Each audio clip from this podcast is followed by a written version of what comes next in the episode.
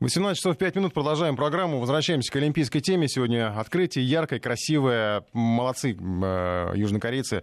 Э, все сделали замечательно. Но, к сожалению, мы, конечно, не смотрим на все это и э, в уме все равно держим, что не все наши спортсмены, которые могли и хотели бы присутствовать там, в Хинчхане, присутствуют там. Наверное, на это время вот эти будут развиваться две параллельные истории. Время, история с судебными процессами, а, которые, как мы понимаем, еще, наверное, будут продолжаться, тем более, что ну, и в Москве говорят о том, что будут, а, будет оказана в том числе юридическая поддержка тем спортсменам, которых МОК заблокировал. И параллельная история, связанная с теми атлетами, которые находятся там, кто попал на игры, кто будет бороться за медали, ну и, наверное, бороться с системой, если хотите. Потому что есть уже сейчас, уже там у нас и такие предварительные победы, есть и предварительные поражения.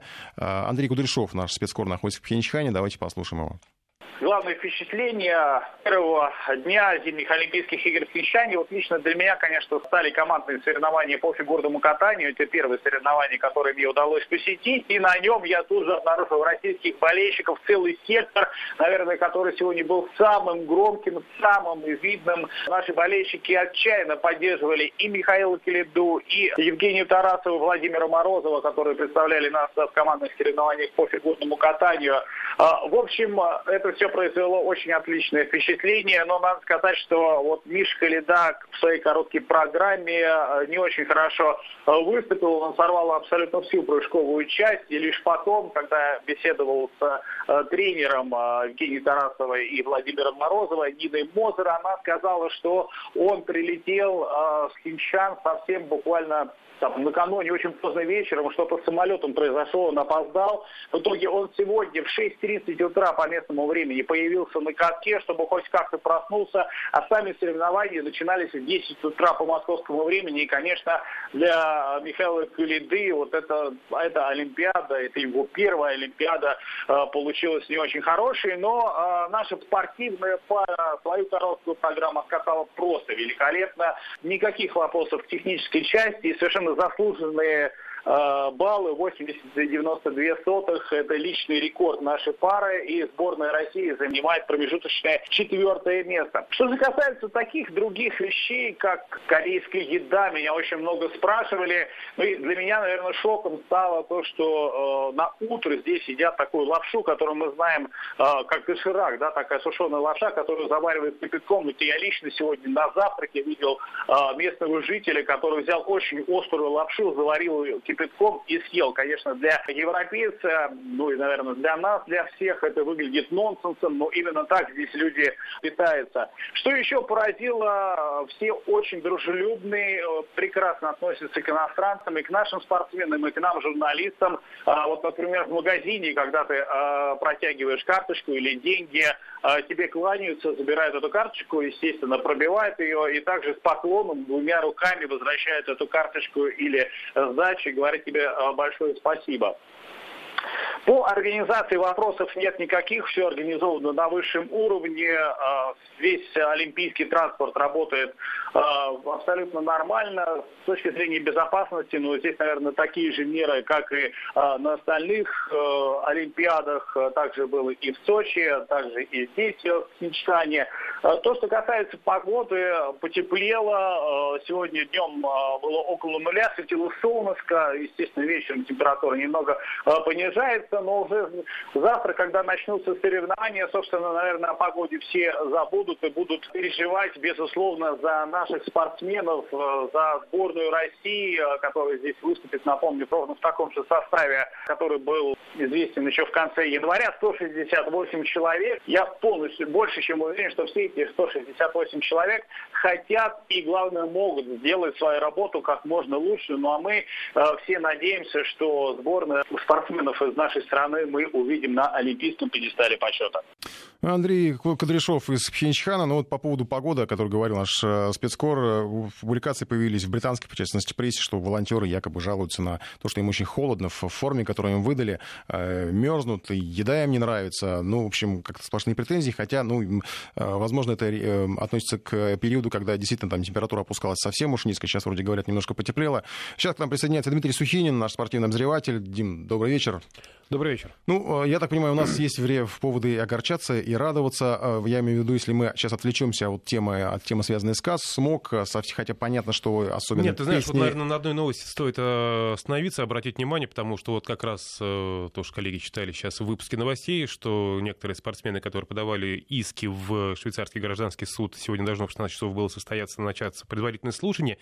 Эти иски, они отозваны. Это, пожалуй, будет говорить о том, что нашим спортсменам, их адвокатам требуется время после сегодняшнего решения КАС, чтобы переосмыслить его, перегруппироваться и, понимаю, как-то более консолидированно уже выступать. То есть это не означает, что мы пошли на откат? Это... Я не думаю, что это означает, хотя комментарий со стороны Олимпийского комитета России после решения КАС был достаточно взвешенный, был, э, что называется, с пониманием и принятием этого решения, и как бы плавным переходом к спортивной части, что будем соревноваться дальше, но я но не это, думаю, что правильно это... не комментировать, потому что это мог комментировать решение КАС, а мы как бы, мы, мне кажется, что тут надо действовать, а не комментировать. Ну, действовать это только на, либо на судебной площадке. Естественно, естественно. Но здесь остался только один ход, это общегражданский суд в Швейцарии, где находится юридически зарегистрированный Международный Олимпийский комитет, ну, поэтому говорю, видимо, будет переоценка, перегруппировка и уже более такая подготовленная и, может быть, даже консолидированная позиция от всех наших спортсменов, которые не попали туда, которым либо не выдали приглашение, в итоге, получается, всем не выдали приглашение, потому что э, отстраненные, дисквалифицированные пожизненно комиссии Освальда, они получили, что называется, амнистию, отказ. А, что Тем, как... кому выдали, это сейчас как в статусе серых лошадок они? Ты знаешь, они, это не серые лошадки. Если ты смотрел церемонию открытия, то когда наша сборная в серой форме да, э, вышла на Олимпийский центральный стадион в Хинчхане, трибуны-то живо на нее отреагировали. Пожалуй, даже поживее, чем многие другие сборные встречались. Э, ты знаешь, мне понравилось, по крайней мере, та реакция. Я сказал серые лошадки в хорошем смысле, которые выстрелят. Может быть, э, все уже думают, что все, российская сборная Нет, э, нет, нет, нет. У нас пала. есть, у нас есть претенденты на медали. Пожалуйста, сегодня были тренировочные заезды у саночников, и Репилов сегодня в двух попытках показывает лучшее время. Это, пожалуй, лишний раз говорит о том, что с трассой он хорошо познакомился, и он э, явный претендент, он чемпион Европы в конце концов. Так что э, наши кирлингисты, может быть, в миксте смогут э, пройти хорошо свой турнир. Вот завтра, сегодня они одержали очень сложную победу над Китаем. Завтра у них очень сложный матч. Э, это, микст — это когда выступают мужчина и женщина. Встреча с Канадой, плюс еще и матч с южнокорейцами. Если мы их пройдем, то у нас, в принципе, могут возникнуть неплохие медальные шансы. Ну и, конечно же, завтра уже начинаются и вот как раз аночники соревноваться, медали будут разыгрываться. То есть в завтрашний день нужно смотреть. Сегодня, вот как Андрей Андрей рассказал, да, немножко расстроил Каледа с спортивной точки зрения, потому что, выполняя свои четверные прыжки, он э, дважды умудрился приземлиться на мягкое место, и в итоге из 10 участников занял восьмое место. Но наши спортивные танцоры, в общем, благо подтянули нас. За золото, конечно, в этой ситуации бороться будет очень тяжело, потому что вот именно мужская одиночка нас здорово отбросила назад. Но за тройку призеров пока еще шансы цепляться есть. Пожалуйста, это 12 числа завершаются соревнования у э, фигуристов в командном, э, потом они 14 переходят э, к индивидуальным соревнованиям, так что до 12 числа еще время есть, так что подготовиться, тем более у нас там будут замены, потому что сейчас откатали короткую программу, впереди еще произвольный, плюс еще у нас женщины и танцевальный дуэт они выступили, завтра будут выступать. Так что за этим надо внимательно ну, смотреть. Ну, наверное, медальный план сейчас какой-то составляет а смысла а нет. Плана нет. Любая медаль, она... Вице-президент КР Поздняков сказал, что после списка Дюшес никаких медальных планов на бумаге нет, потому что выдали медальный план за список Дюшес. Поэтому просто хорошо выступить, показать, что и даже в таком ослабленном э, составе наши спортсмены вполне конкурентоспособны. При этом, ты знаешь, после сегодняшних решений, сегодняшнего решения КАС многие спортсмены, которые оказались неприглашенными, тот же Устюгов, э, через социальные сети обратились э, к болельщикам э, с просьбой поддержать тех ребят, которые будут защищать э, честь нашей страны в Корее, потому что им наша поддержка нужна, тем более еще Олимпийский комитет России выпустил ролик, ну там самый, наверное, говорливый Смышляев, сегодня, кстати, он квалифицировался, причем квалифицировался, на мой взгляд, шикарно, он бронзовый призер Олимпиады в Сочи, и в Моголе, в принципе, у нас это тоже потенциальная медаль, он показал второй результат вслед за легендарным канадцем, mm-hmm. так что он напрямую попадает в финальную часть, то есть ему дальше можно спокойно потренироваться. Те, кто не попали в первую десятку, они будут завтра бороться за право, чтобы пробиться в оставшуюся вторую десятку, вот именно финальную часть. Так что Мышляевым вот он обратился через официальный ролик, постучал себя кулаком по сердцу и сказал, здесь все, страна со мной, и болейте, переживайте за нас. Так что будет за кого переживать. Интересно, еще вот новости пришли уже от нашей хоккейной сборной. Вы знаете, она 10 числа должна будет играть э, свой последний выставочный матч со сборной Южной Кореи под Сеулом, и уже будет играть без национальной символики, даже несмотря на то, что команда пока не находится в Олимпийской деревне, но, что называется, лишь бы не злить Олимпийский комитет. Мы еще надеемся пройти под своим флагом на церемонии закрытия. Спасибо, Дмитрий Сухинин, спортивный обозреватель. Ну, еще так из э, около олимпийских тем сегодня напомнили нам о Григории Родченкове, напомнил телеканал CBS, который анонсировал интервью с главным информатором ВАДА. Якобы он появится в воскресной программе 11 февраля и покажет свое новое лицо, будто бы ему сделали пластическую операцию. Он вот будто бы именно по этой причине не, не показывал лицо на судебном процессе. Правда, не очень понятно, а почему он э, тогда решил все-таки показать Э, свое новое лицо американским журналистам. Ну, те, кто видел, могли убедиться, что он действительно немножко похож вроде бы как на э, прежнего Роченкова, хотя вроде бы как и совсем другой человек. А, и вроде бы как он проходит по программе защиты свидетелей, естественно, из опасений, что его достанет КГБ.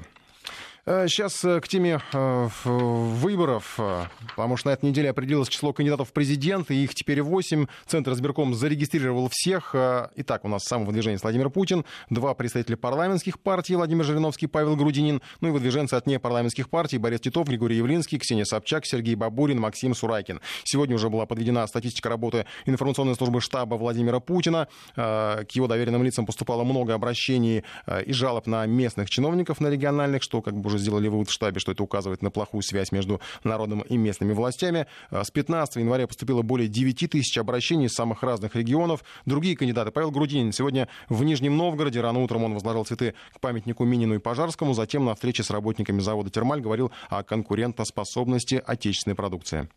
Мы прекрасно знаем, что наш народ, наши люди, наши инженеры могут делать прекрасную продукцию, конкурентоспособную, способную удовлетворить любые требования любого самого взыскательного покупателя, но нам нужно для этого иметь возможности.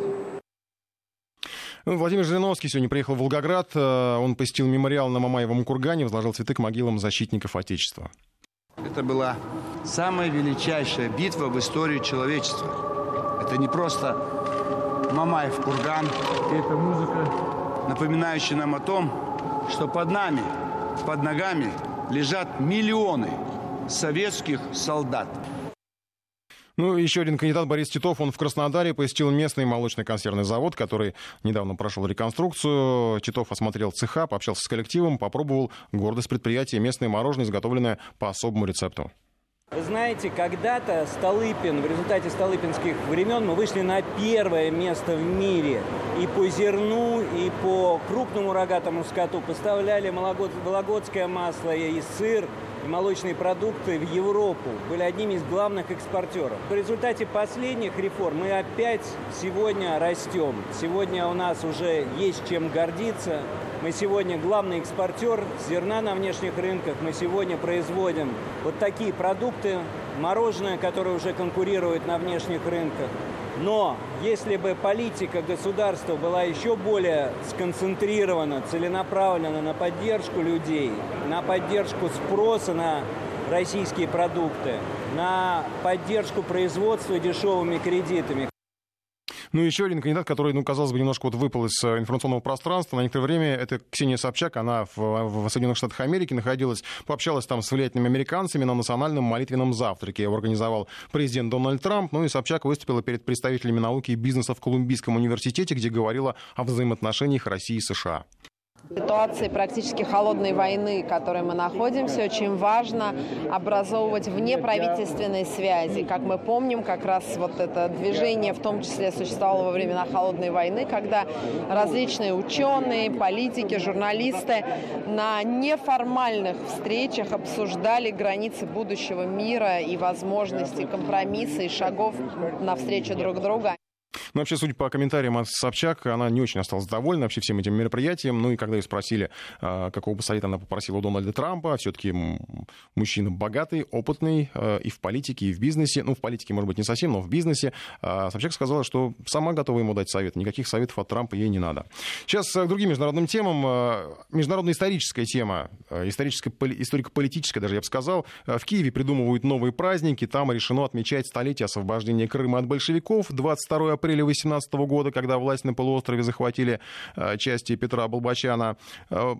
Они, их поддерживали немецкие войска и, как говорят крымско-татарские националисты. Еще один праздник — это столетие восстания во Львове, провозглашение Западноукраинской Народной Республики. Ну, по мнению историков, такое тоже неоднозначное событие, потому что э, украинские подразделения, тогда входившие в состав австрийской армии, провозгласили свою власть во Львове, потом им противостояли поляки, были э, бои во Львове и в, в окрестностях между ними. Потом, в общем, э, э вот этим украинским мятежникам пришлось уйти, э, и там, в общем, ситуация не совсем в их пользу сложилась. А, еще одна дата — это 400-летие похода на Москву Гетмана Петра Сагайдачного. Тоже собираются отмечать на Украине. А, тут как раз, наверное, интереснее для нас, для россиян, эта дата, потому что отмечают поход на Москву, да, попытку Сагайдачного поставить польского ставленника э, на московский престол. В общем, там была тоже долгая история. Мы сейчас не будем долго тянуть. Э, свяжемся с Арменом Гаспаряном, историком, человек, который знает прекрасно, как э, используют исторические даты в политических событиях, вообще как, как интересно можно трактовать те или иные события. Армен, добрый вечер. Ну вот мне больше всего наверное, нравится вот этот вот как раз поход, история с походом Сагайдачного на Москву. Как ты думаешь, чем руководствовали, почему именно эту даму, только, дату выбрали? Только потому что на москалей ходили? Ведь, в принципе, в его биографии, по-моему, есть другие какие-то события, за которые можно было бы как-то зацепиться. Ну, давай по порядку. Прежде всего, это далеко не первые удивительные праздники, которые установила Украина за последние годы. Все они а, преследуют исключительно одну цель. Во-первых, нужно показать свою а, независимость и свою собственную государственность хотя бы в каком-нибудь виде.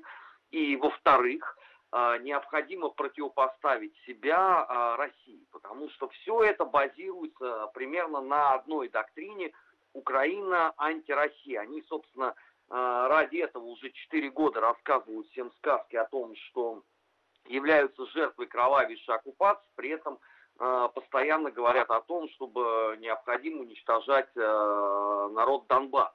Э, абсолютно не реагирую вообще ни на какие замечания по этому поводу. Что история с Крымом, с Петром Болбачаном, да, ведь они же когда о празднике-то говорят, они же тактично не упоминают два обстоятельства. Первое, а что в результате там получилось, и второе, а чем закончил Болбачан. А, потому что это несколько подмывает а, красивую историю. А я напоминаю, что а, как только Э, время нашлось на украинских националистов, тут же оттуда вышибли, по сути дела. А Болбачан был э, казнен по приговору, собственно говоря, э, украинского трибунала. Поэтому здесь поводов для радости никакой нету. Второй момент, там праздник у Зумер. Ну, у этих-то совсем печальная судьба, потому что, если кто-то не знает, среди отцов-основателей – а, Западноукраинской Народной Республики вы вообще не найдете ни одного украинца. А это причем не наше там утверждение. Если вы откроете изданный во Львове справочник «Кто был кто в Зумер», то с удивлением там обнаружите исключительно австрийские фамилии. Ну там Вольпы всякие, Бизанцы и так далее. Ну и, наконец, а, поход на Москву. Здесь же надо еще каким-то образом оспорить у поляков париму первенства в русофобии. То есть если поляки ходили, и неудачно, то мы вроде как э, пошли и даже каких-то результатов достигли. Но все это абсолютно ведь не выдерживает э, никакой критики. А что до самой фигуры Гетман э, Сагайдачной, то я напоминаю всем, что у них же есть крейсер э, с подобным названием. Да, да, да, да, да. Uh, у них же uh, достаточно долго Э, фиксировалась в общественном сознании мысль, а не стоит ли нам какой-нибудь из добр-батов, который там воюет э, на Донбассе, тоже назвать имени Гетмана Сагайдачного, потому что он похож на тот нордический подвиг, который был тогда осуществлен, и, соответственно, вот будет э, такого рода преемственность. Все это было бы очень смешно и напоминало бы, в принципе, Белую гвардию Булгакова, если бы мы не имели дела с реальной жизнью. Потому что всякий раз, когда ты начинаешь объяснять э, заблудшим этим овцам с Украины, э, что есть ваши национальные герои, что есть ваши национальные праздники, что все это абсолютная фикция, которая не выдерживает ни единой там проверки фактами, которая не выдерживает даже ни единого здравого смысла, они тут же тебе скажут, это все потому, что мы всю жизнь э, воюем с Россией. То есть им абсолютно наплевать там на судьбу Петра Болбачана, на то, чем закончился э, эпизод с Зунар, Унар и актом Злуки. Они, кстати, тут в этом году уже столетие отметили. А, абсолютно без разницы, история того самого Гетмана Сагайдачного. Я Надо ошибаюсь, Армен, я ошибаюсь, или он через два года после московского похода отправил гонцов к Михаилу Романову, царю, и предложил служить ему со всем своим казацким войском, ну просто потом как бы царю, не, по крайней мере, то, что вот я вычитал, что царю не очень нужно это было, он, правда, им пообещал 300 рублей жалования, э, сказал, что потом, может быть, больше даже заплатит, но просто сейчас воевать не хочется и не с кем, поэтому как бы вот, ну ладно, будем пока просто так дружить на расстоянии. То есть это же на самом деле для современных националистов позорный эпизод в истории Гетмана Сагайдачного Сагайдачного. Сагайдачного. Да если бы он один бы только был, можно было бы тогда зарыдать с горя и сказать, ну да, записалась гнилая душонка в наши славные ряды. Но это же система. Ты понимаешь, а, то же самое же было в девятнадцатом году, когда они пытались заигрывать с Деникиным. А, в результате они на параде посмели растоптать русский флаг, но на этом вся их история-то позорная и закончилась это само по себе системно для вот так называемого политического украинца. То есть, с одной стороны, позиционировать себя лютыми э, врагами Московии, а с другой стороны, всякий раз там подмигивать втихаря одним глазом из-за угла и говорить, ну вы же понимаете, да, это же для того, чтобы дивиденды получить, а так мы же братский народ. Вот самый те яркий пример, они же вот сколько последних лет орали, что им ничего от, от России не нужно. А тихонечко в недрах Рады так в этом году уже произнесли, что, ну, конечно, выхода другого нету. В 2019 году надо опять газ покупать. Mm-hmm. Вот это тебе, пожалуйста, прямая а, совершенно параллель а, с Сагайдачным. А, истории Болбачана, я тебе могу тут десятки, на самом деле, параллели назвать, то же самое, как и Зуна. Это системная ошибка всего а, политического украинства. Здесь главный это вопрос, есть ли из нее выход. Есть. А, протрезветь спокойно посмотреть на собственную историю и понять, что все, что вам рассказывают на протяжении 20 э, последних лет, это ровно для того, чтобы оправдать преступников против своего собственного народа. С этим смириться и сделать для себя правильные выводы. И посмотреть, э, что произошло в реалии, когда вот вы э, возвышаете э, странных людей. При этом они же уже там договорились до того, что э, вот э, у, ты про Зумер вспомнил, что у них на Украине не было классовой борьбы вообще. То есть она в таком, знаешь, безвоздушном пространстве пребывала в 18 и в 19 а, году 20-го столетия. А если ты им задашь вопрос, простите, а вот правительство Затонского, например, оно там с кем воевало? То на тебя будут смотреть просто как на инопланетянина, хотя Затонский, ну вот, вполне себе украинец. И к нему нету с этой точки зрения ни у кого из нормальных людей претензий. Но еще раз повторяю, это система – они к этому э, приучили сами себя, и теперь они вынуждены топтаться на этой поляне, придумывая для себя какие-то странные мифы, что Болбачан там был, понимаешь, из серии Александра Македонского, э, что Гетман э, Сагайдачный кого-то там сокрушил, что Зунер, когда себе придумали какую-то государственность, то в Москве все, понимаешь, разрыдали от ужаса и не знали, что делать. А на самом-то деле а, всем же было абсолютно смешно. А параллельно вот тебе, пожалуйста, а, новые вот современные истории, которые там проистекают на Донбассе, а, которые у них сейчас вот там с Крымом, они же собираются выборы срывать. Но это все абсолютное продолжение балагана столетней давности. Я повторяю, что Бог бы с ним бы, лишь бы люди не гибли. Спасибо. Армен Гаспарян, историк, член Центрального совета военно-исторического общества. Ну, посмотрим, какие еще исторические фигуры вытащит наверх украинские националисты. Сейчас новости, потом продолжим про события недели. У нас впереди еще Илон Маск, мы не успели обсудить. 18 часов 33 минут. Продолжаем нашу программу. Э, как и обещал Илон Маск, на этой неделе одной единицей космического мусора стало больше. Я не хочу, конечно, принижать значение этого события, но, тем не менее, Маск запустил ракету с автомобилем и манекеном к Марсу. Как уверяет, весь мир восхищался этим событием, не без основания, опять же, не принижая достоинства события, потому что, ну, до Маска никто ничего подобного не делал. Тяжелая ракета вышла за пределы орбиты Земли, направилась к Марсу. В планах изобретателя покорение Красной планеты, пока крайней мере, так все об этом говорят, по крайней мере, даже так говорил и он сам об этом. Но, правда, выяснилось, что автомобиль, который сейчас болтается в космическом пространстве на Марс, скорее всего, это почти 100% не попадет на Марс. Э, астрономы посмотрели в телескопы на эту электротеслу, выяснили, что скорость слабее, ну, Хотя, на самом деле, Маск, э, он как бы говорил, что особо не планировал а, точно попасть в цель. Для него якобы главное было просто испытать эту тяжелую ракету. И сразу возникает вопрос, зачем? Одна из версий, чтобы перехватить заказы на полеты в космос у России. И, возможно, так и есть. Многие уже спешно стали хоронить наши протоны, союзы, мол, у Маска все это выйдет дешевле. Тут, на самом деле, конечно, э, вполне... Я не специалист в этой области, но говорят, что может быть лукавство, потому что его бизнес пока крайне нестабилен. Э, несколько раз он едва не разорился, спасло его в свое время НАСА, которая выделила денег на старты, если не ошибаюсь, около четверти миллиарда долларов. Ну, э, главная цель Маска не монополия на грузоперевозки в космос. Не стоит забывать, это нестандартные изобретатели. Отсюда появилась уже другая версия по крайней мере, из предположения, опять же, что он нестандартный и всегда хочет большего. Версия связана с тем, что э, Маск хочет монополии на космический интернет.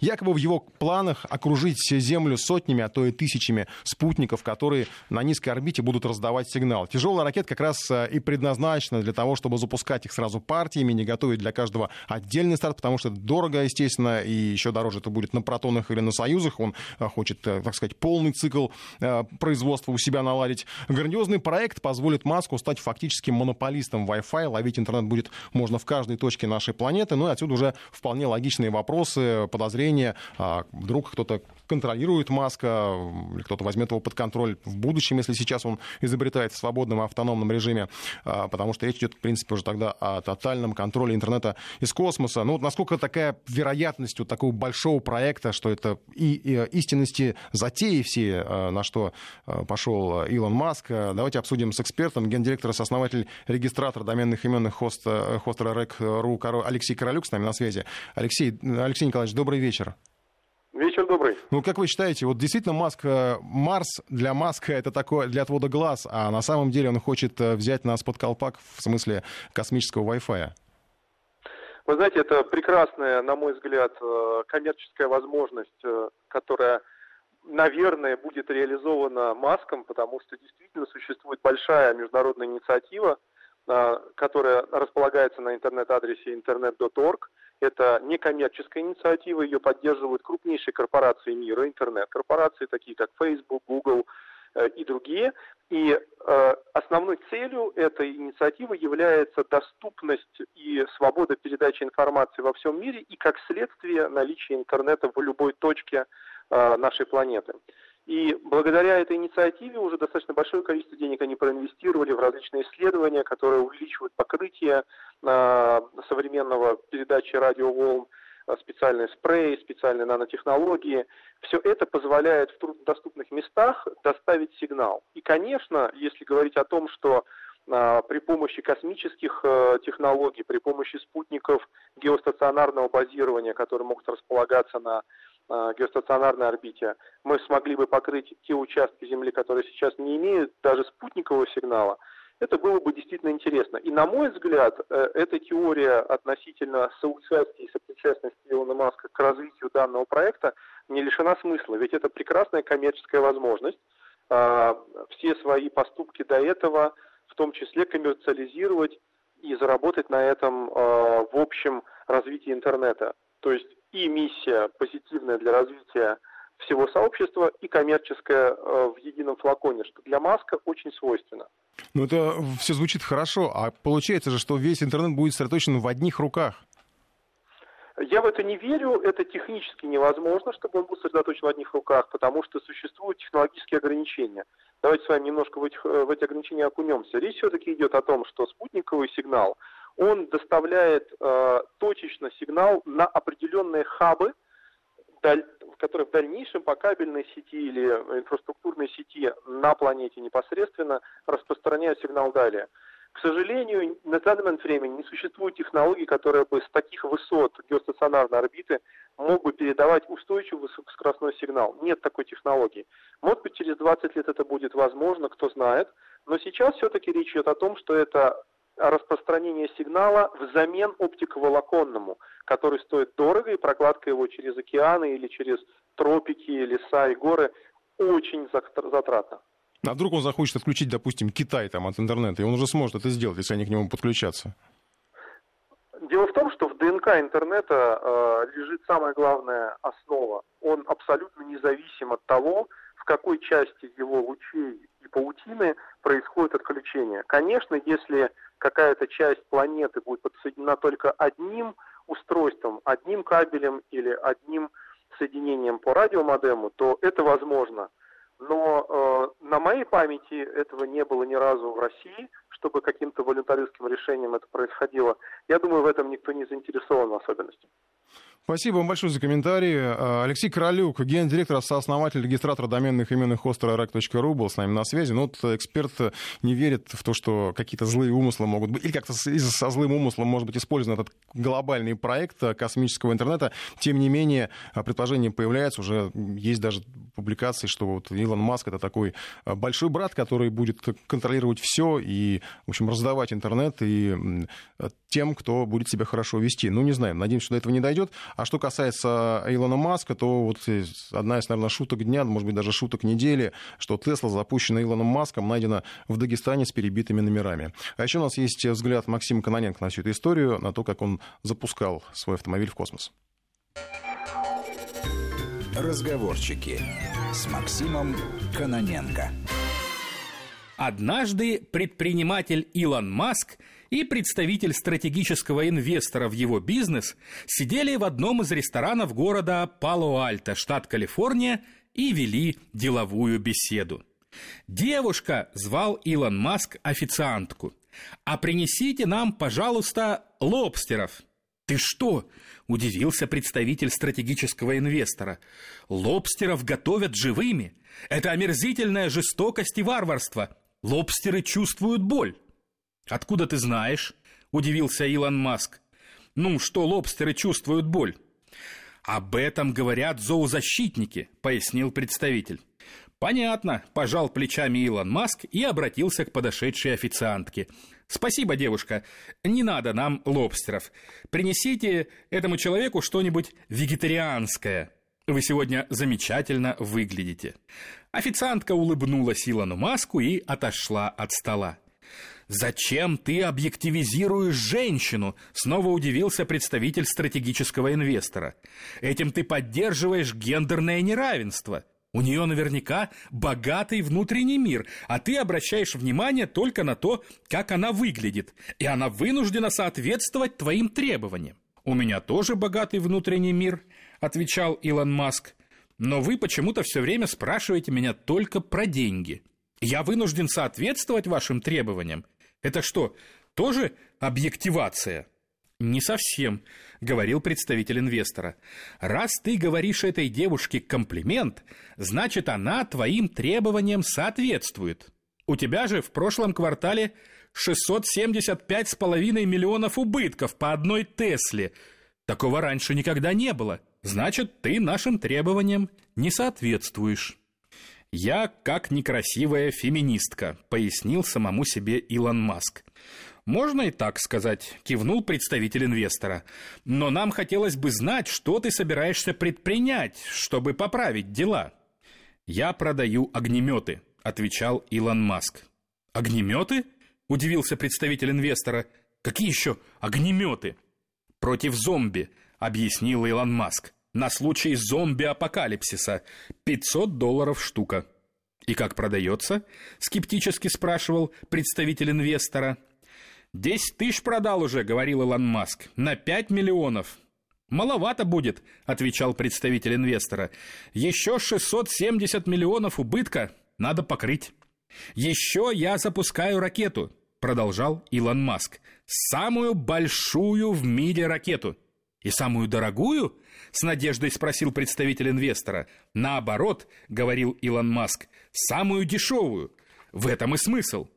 Какой же в этом смысл? Удивлялся представитель инвестора. Нам же деньги нужны, а не ракета. Если я сделаю самую дешевую в мире ракету, пояснял Илон Маск, то все будут летать в космос на ней. Понимаешь? Не понимаю, отвечал представитель инвестора. Apple делает самые дорогие смартфоны и зарабатывает на них больше всех в мире. Ну ты сравнил, рассмеялся Илон Маск. То смартфон, а то ракета. А убытки у тебя вообще по автомобилям, сухо сказал представитель инвестора. Тебе не кажется, что ты разбрасываешься? Ракеты, машины, хайперлуп этот, огнеметы еще. Не пора ли сосредоточиться? Ты не понимаешь, восклицал Илон Маск. Важна синергия. Ракета – это труба, и хайперлуп – это тоже труба. Они дополняют друг друга. А ракетный двигатель – это что? Что? – не понимал представитель.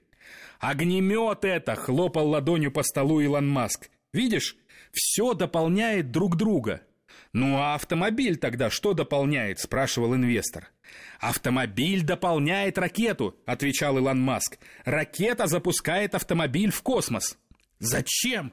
Опешил представитель инвестора. Зачем в космосе автомобиль? То есть как это зачем? Илон Маск вскочил с места и стал ходить кругами вокруг стола. Это же первый автомобиль в космосе. Первый спутник, первый космический корабль, первая космическая станция, первый космический автомобиль. Я войду в историю. Интересно, пробормотал представитель инвестора. А почему твои ракеты до сих пор летают на керосине, а не на электричестве? Илон Маск внезапно остановился и внимательно посмотрел на представителя. «Слушай», — сказал он после небольшой паузы, «а хочешь тоже в историю?» «Не понял», — сказал представитель инвестора. «Ну, понимаешь», — пояснил Илон Маск, «у нас, конечно, есть беспилотные технологии, но пока несовершенные. Рискованно отправлять космический автомобиль без водителя». Представитель инвестора недоуменно смотрел на предпринимателя. «Ты только представь себе», — продолжал Илон Маск, Первый человек в космосе. Первый человек на Луне. И ты. Первый водитель космического автомобиля. Все, решено. Но я начал было представитель инвестора. Без паники, восклицал Илон Маск. Командовать парадом буду я. Все, мне пора. И предприниматель быстрым шагом направился к выходу. Навстречу ему шла улыбающаяся официантка с чем-то вегетарианским в тарелке. Так, одной проблемой теперь будет меньше. Тихо говорил себе под нос Илон Маск, улыбаясь официантке в ответ. Представитель стратегического инвестора с ужасом смотрел ему вслед. Разговорчики.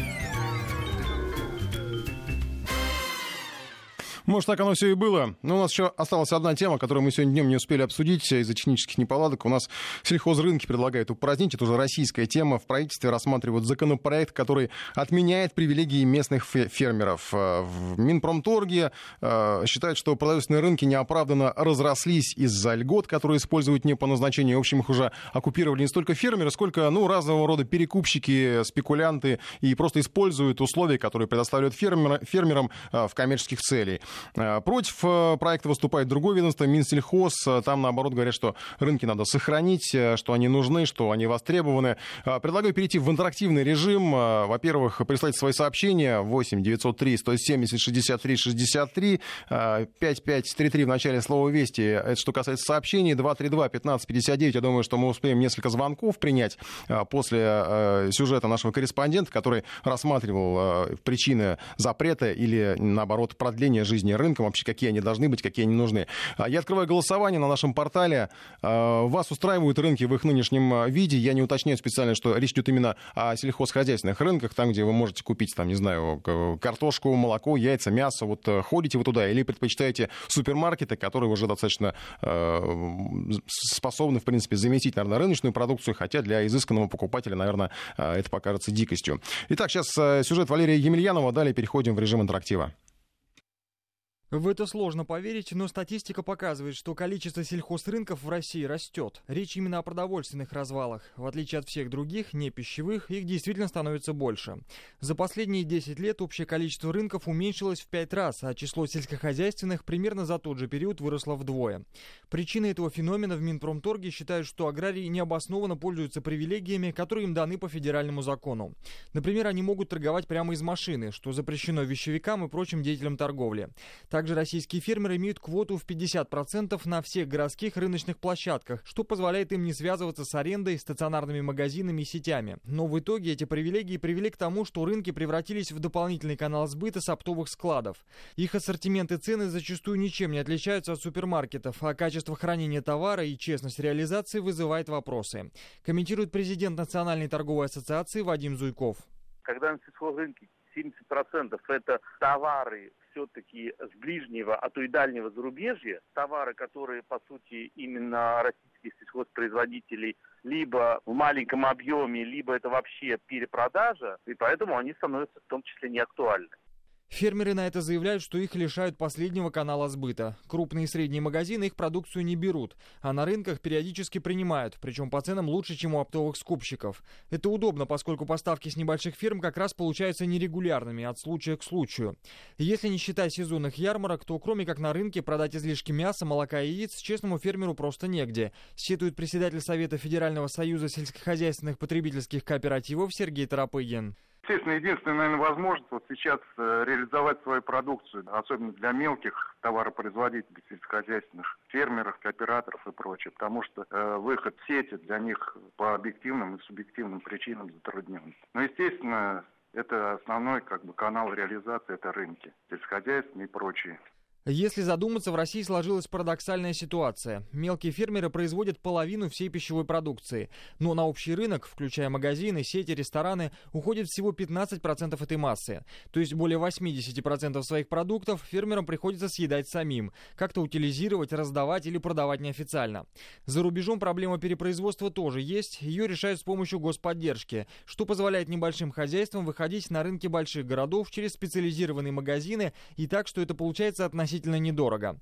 И у них, и у нас на классические торговые ряды, зачастую шумные и неопрятные, есть спрос, есть свой покупатель, отмечает редактор журнала «Общепит» Владимир Елфимов как один из вариантов торговли вполне хороший и удобный для многих. Здесь есть индивидуальный подход, которого нет в супермаркете. Здесь вы можете выбрать своего мясника, условно говоря, своего молочника, своего зеленщика. Вот. И часто многим людям это нравится. Особенно людям, которые привыкли к какому-то хорошему выбору в продуктах. Эксперты говорят, даже в отдельно взятом городе рынки слишком разные, чтобы их можно было как-то описать одной фразой. Есть те, где продают продукцию лучшего, чем в магазинах качества, еще и дешевле. А есть те, которые набиты только обычными перекупщиками со склада. Общая закономерность примерно такая, что фрукты и овощи на рынках лучше брать по сезону, а мясо, молоко и яйца круглый год, если поставщик хороший. Своими наблюдениями делится гендиректор Института аграрного маркетинга Елена Тюрина.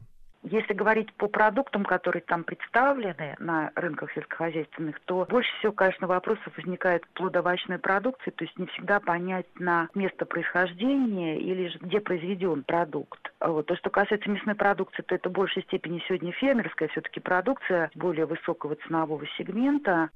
Битва между ведомствами по поводу рынков продолжается уже не первый месяц. Эксперты не верят, что пищевые рынки будут полностью ликвидированы, но не исключено, что их постараются еще раз осовременить. Повысят требования к прилавкам, оборудованию, наличию более точной информации, откуда продукт привезли и как давно произвели. Валерий Мельянов, Вести ФМ. Ну, у нас есть несколько минут, чтобы обсудить эту тему. Не буду долго тянуть. Георгий нам давно уже дозвонился из Санкт-Петербурга. Георгий, добрый вечер. День добрый, уважаемые ведущие, уважаемые слушатели. Поправьте меня, если я не прав. Законодатели хотят э, запретить их, эти рынки, потому как они полны спекулянтов? Ну, форма- а, формально, да, что перекупщики их э, уже оккупировали. А, Соответственно, это попытка закрыть свое бездействие. А почему бы не попробовать обороться с перекупщиками, со спекулянтами, которые, объективно говоря, и знаю на некоторых примере моих знакомых, просто не дают нормально работать на этих рынках. Пытаются максимально аккуратно выдавить этих рынков, чтобы поставить каких-то своих людей за определенную плату. Mm, ну, так в принципе, вот. справедливое замечание. А вы-то за рынки в их нынешнем виде? А, вот... более, более чем за, потому как сам являюсь потребителем, у меня есть определенные точки, в которые я могу заезжать, ну, непосредственно не у меня, а, так скажем, в моем непосредственном использовании. Есть люди, к которым я могу прийти, которые знают, что качественный продукт Мне не нужно идти в магазин, брать курицу, которая уже фактически на следующий день зеленеет, об этом знает практически любой потребитель. А, и фрукты, овощи. Можно взять пластмассу, а можно пойти к знакомому хорошему продавцу, взять хороший вкусный лук. Спасибо, спасибо, спасибо вам за звонок, понял вашу позицию. Семен нам дозвонил. Семен, здравствуйте. Вы за рынки или за супермаркеты? А, я вообще-то за рынки, и я не очень понимаю, на самом деле, тенденцию разводить вокруг, а, собственно, любых посредников в торговле пищевыми продуктами а, хай с целью, так сказать, их закрыть силами государства. То есть, ну, у меня на рынке есть свой мясник, к которому я обращаюсь уже пять лет, и при попытке накормить ребенка говядиной от известного производителя супермаркета мы получили аллергическую реакцию и проблемы с животиком. Соответственно, а, с мясником с рынка такой проблемы не было ни разу. Вам а повезло, этом, вам повезло, мне кажется, Хочу нет? сразу сказать, э, просто мой мясник, например, да, параллельно закупает курицу и свинину а, от общепромышленных поставщиков, но ту же самую, что продают супермаркеты. Так. И продает ее примерно по тем же ценам. Я не вижу, почему его надо в этом ограничивать. Э, почему люди не, то есть не если, мясо, если мясо такое же на рынке, как и в супермаркете, то почему аллергическая реакция? -то? Говядина, нет, говядина в супермаркете отвратительная. А у мясника говядина фермерская. А вот курица и свинина у мясника с той же, собственно, оптовой mm-hmm. э, сети, в которой закупают супермаркеты. Потому что курица у нас общепромышленная, производится огромными объемами, и там для фермерских хозяйств. Вот я, спасибо, вам, спасибо вам за звонок. Я вот, наверное, и объясню, почему, что не нравится в данном случае тем, кто хочет э, как-то, может быть, реформировать или закрыть рынки. Дело в том, что э, вот эти продав перекупщики, они занимают места тех фермеров, у которых не э, купленная где-то на складе курица у какого-то производителя, а своя. Вот поэтому именно, я так представляю, что если говорить о благих намерениях, в этом есть э, причина. Мы еще успеем Антонину выслушать. Антонина, здравствуйте, наверное, последний звонок Добрый ваш будет. вечер. Я хотела бы высказать свое мнение о рынке я, в частности, звоню из Санкт-Петербурга. У нас есть такой рынок, который называется Сенной. Так. Это не рынок, это клака, понимаете? Ее не только закрыть, а ее надо вообще, этот рынок надо закрыть, и еще потом надо будет дезинфицировать. Что, что, что с ними так? Я просто... там нельзя, продукция полугнилая. Потом, значит, обвешивают. Ну, в общем, все минусы там, абсолютно. Я не знаю, как в таком городе, который тянет вообще название европейского, он такое и есть. И вот такая клака. Понятно, спасибо вам большое, Антонина. Ну вот э, у нас мнение, кто-то чисто экономически рассуждает, а кто-то вот, ну, потребительски, что не нравится э, сам, само, ну, сам рынок как явление, да, вот, ну, запах там, не знаю, что там, обслуживание. А что касается голосования, у нас что, прямо вот сейчас остановились голоса ровно 50% э, людей, которых устраивают рынки в их нынешнем виде, и 50% людей, э, которых не устраивает. То есть, на самом деле, есть что обсуждать, и не зря, в общем-то, Минпромторг и Минсельхоз сельхоз столкнулись, так сказать, лбами на этой теме, потому что им, видимо, есть за что бороться. А, с одной стороны, можно сделать лучше, с другой стороны, главное, чтобы не получилось как всегда. А, на этом завершаем нашу программу. Хороших всем выходных. Я напомню, что Олимпиада началась, и болеем с сегодняшнего дня уже начиная а, и продолжаем.